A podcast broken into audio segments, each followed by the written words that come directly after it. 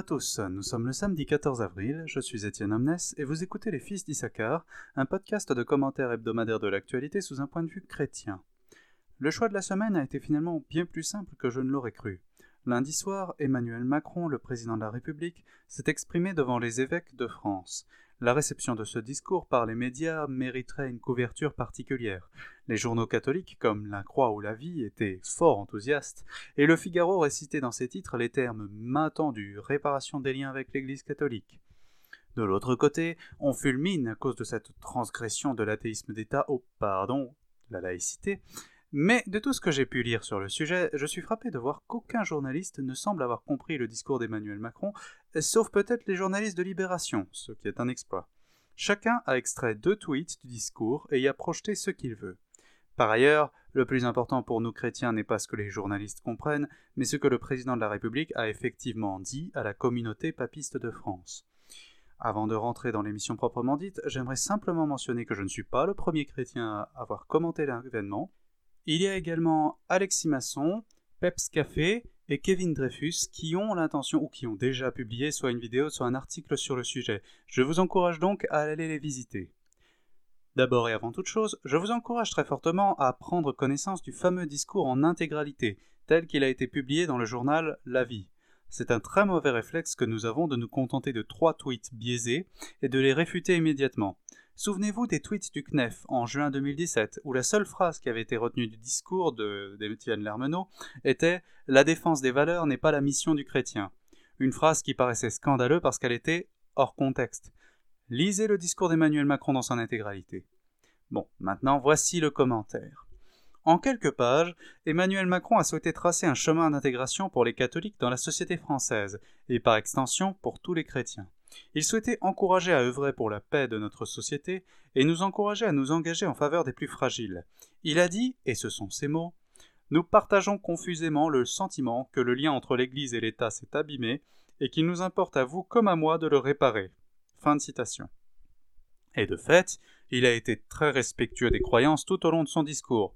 Comme cela a été remarqué par d'autres, il a cité une quantité assez longue de philosophes et de politiciens catholiques, et a fait de grands efforts pour montrer une connivence avec son auditoire catholique, notamment par le vocabulaire. C'est en effet une leçon de base de la rhétorique, il faut identifier au plus vite et utiliser le plus possible les lieux et tics de vocabulaire de la communauté à laquelle on s'adresse. Adressé pour dire quoi? Eh bien pour dire, je cite, que la République attend beaucoup de vous, elle attend très précisément que vous, si vous m'y autorisez, que vous lui fassiez trois dons, le don de votre sagesse, le don de votre engagement et le don de votre liberté. Fin de citation. Bah, suivons donc ce plan. Qu'entendait-il par don de sagesse Eh bien, il s'agit de la parole publique de l'Église de manière générale, et la parole de l'Église sur l'immigration et la bioéthique en particulier. Sur l'immigration, Macron s'est défendu d'appliquer simplement la vertu chrétienne de la prudencia, c'est-à-dire l'art de bien diriger, et qu'il cherchait à tenir une position à la fois respectueuse des migrants et réaliste quant aux capacités d'accueil de la France.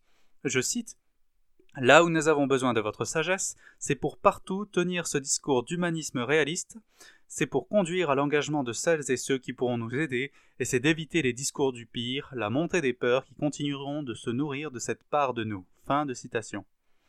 Soutien au gouvernement, en somme. Et sur l'autre sujet chaud du moment, la bioéthique, eh bien, Emmanuel Macron a-t-il demandé aussi la sagesse de l'Église? Hmm, Pas vraiment.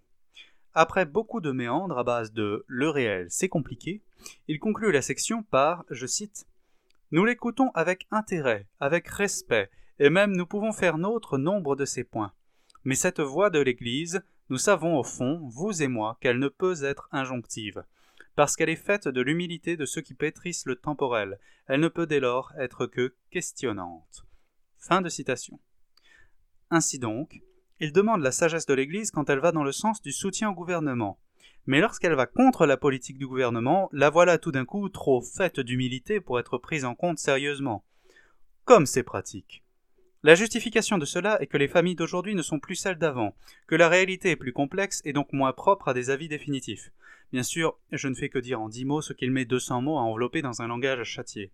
Mais tout de même, il nous invite à réparer le lien entre l'Église et l'État. Il nous promet un, fauteuil et nous retrouvons notre strapontin habituel. Beaucoup de journalistes ont parlé de main tendue à l'Église, mais je ne vois rien de nouveau. Cela fait des années que l'Église est bienvenue quand elle défend l'accueil inconditionnel des migrants, mais ignorée sur les sujets de bioéthique et sociétaux. Macron a eu exactement le même discours que ses prédécesseurs, mais avec un joli langage et de jolies citations en plus. Il conclut cette section sur le don de sagesse en donnant une définition très surprenante de l'Église.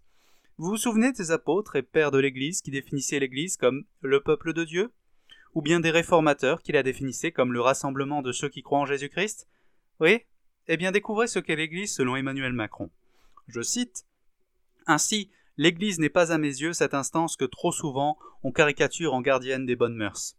Elle est cette source d'incertitude qui parcourt toute vie et qui fait du dialogue, de la question, de la quête, le cœur même du sens, même parmi ceux qui ne croient pas. Fin de citation. Ouf Encore un peu, et il allait dire qu'elle avait un vague lien avec Jésus-Christ. Devant des évêques, il aurait pu au moins mentionner la hiérarchie papale, qui est d'une immense importance pour eux, mais même pas. Emmanuel Macron s'adresse en réalité à une église complètement fantasmée, qui n'existe que dans l'imaginaire républicain, une église platonique. Mais j'y reviendrai après. Deuxième don demandé par Emmanuel Macron, le don de l'engagement. Sans surprise, il a félicité les catholiques de leur engagement divers et individuel dans les associations, les œuvres de charité et tous les sacrifices des simples chrétiens qui viennent en aide à des individus divers et variés, qui à un moment ou à un autre ont besoin d'aide. Je n'ai pas de critique sur cette partie du discours, j'apprécie même qu'il l'ait fait, et il faut bien reconnaître que notre poids énorme dans l'engagement bénévole nous vient des consignes de l'apôtre Jacques. Vous savez, l'apôtre Jacques, cette source d'incertitude qui fait le don de... Bon, ouais. Puis vient le troisième don demandé, celui de la liberté. Non, il ne s'agit pas d'esclavage, c'est un peu plus, raffiné que ça. En fait, c'est même autre chose. Il dit la première, la première liberté dont l'Église peut faire don, c'est d'être intempestive, c'est-à-dire à contretemps. Fin de citation. Ah, tiens, reconnaîtrait-il à l'Église un droit d'être archaïque à rebours de notre époque, dans le monde sans être du monde? Eh bien oui, d'une certaine façon. Comme exemple suprême d'intempestivité, c'est-à-dire d'être à contretemps, il cite les moines contemplatifs. Alors cela ferait très plaisir à Rod Dreher, l'auteur du Paris bénédictin, c'est sûr. Mais de mon côté, je ne peux m'empêcher de faire la grimace. Je trouve fort pratique que la plus grande des libertés chrétiennes, selon Emmanuel Macron, soit celle de se retirer de la société pour vivre en petite communauté stérile et inoffensive, incapable d'influencer la société plus large. Vraiment, très, très pratique. Ensuite, il parle de la liberté de parole, et il cite les alertes lancées par les évêques et le pape avec une douzaine de noms d'écrivains catholiques pour montrer sa proximité. Puis il dit également, au chapitre Liberté de parole chrétienne, et c'est dans cette liberté de parole, je range la... et dans cette liberté de parole, je range la volonté de l'Église d'initier, d'entretenir et de renforcer le libre dialogue avec l'islam dans le monde a tant besoin et que vous avez évoqué. Fin de citation. Frères et sœurs, notre président de la République nous demande donc très officiellement de rentrer dans un mouvement œcuménique concret, avec une religion qui extermine joyeusement nos frères et sœurs du Moyen-Orient. Cela est la liberté qu'il nous demande d'utiliser. C'est d'ailleurs ce que sont les chrétiens. Il dit concernant les chrétiens d'Orient Ce partage que vous entretenez est d'autant plus important que les chrétiens payent de leur vie leur attachement au pluralisme religieux. Je pense aux chrétiens d'Orient. Il a raison. Les djihadistes de Mossoul taguaient sur les portes des chrétiens les initiales PR pour pluraliste religieux. Les chrétiens d'Orient ont enduré le martyr et les crucifixions pour témoigner de leur attachement à la laïcité républicaine telle que... Non, laissez tomber. Le Christ... Oups, pardon, désolé. N'y est pour rien. Arrêtons là le commentaire et faisons la synthèse. Malgré toute ma négativité, je pense que l'abbé Grosjean sur le Figaro a la meilleure réaction. Je cite L'Église n'est pas dupe, si le soupçon prime, plus aucun travail commun n'est possible. Fin de citation. Effectivement, puisqu'Emmanuel Macron a pris la peine d'essuyer des critiques pour dire que nous pouvions présenter nos pétitions et nous engager dans la vie publique selon notre identité propre, alors faisons-le. Certes, nous n'avons pas entendu sa bénédiction, mais il est appréciable que la tête de notre pays ait pris la peine de le dire. Merci Seigneur pour sa démarche. En revanche, je reste hautement sceptique quant à la portée réelle de ce discours. J'ai déjà discuté de comment il nous incite à être une voix tout au plus questionnante sur les sujets de société, là où tout le monde fait des injonctions. Mais même cela n'est pas le plus gênant. Le plus gênant, c'est qu'il a eu beau s'adresser à l'Église, qu'il a pris soin qu'on sache qu'il s'adressait à l'Église, eh bien il ne s'est pas adressé à l'Église du tout. Il ne s'est pas adressé au peuple des croyants en Jésus-Christ, il s'est adressé à cette source d'incertitude qui parcourt toute vie et qui fait du dialogue, de la question, de la quête, le cœur même du sens, même parmi ceux qui ne croient pas. D'accord? Mais même les libéraux ne se reconnaîtraient pas dans une telle définition. Ainsi donc, lorsqu'il demandait à l'Église de s'engager davantage à la société, parlait-il vraiment de l'Église réelle, celle qui a son propre agenda, ses propres idées, son propre projet, ses propres méthodes? Ou bien a-t-il adressé son discours à une idée pure qui flotte quelque part au milieu des formes de Platon Cette question ne peut être répondue que par les actes de la République et de son président. Et en attendant, qu'en ferons-nous? Eh bien, travaillons pendant qu'il fait encore jour. Notre président n'est pas un ennemi, même s'il n'est pas allié.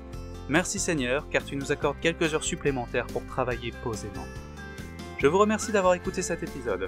S'il vous a plu, merci de le partager je vous donne rendez-vous pour la semaine prochaine avec un épisode fait par cette fois par Timothée Davy. Et en attendant, je vous souhaite à tous un grand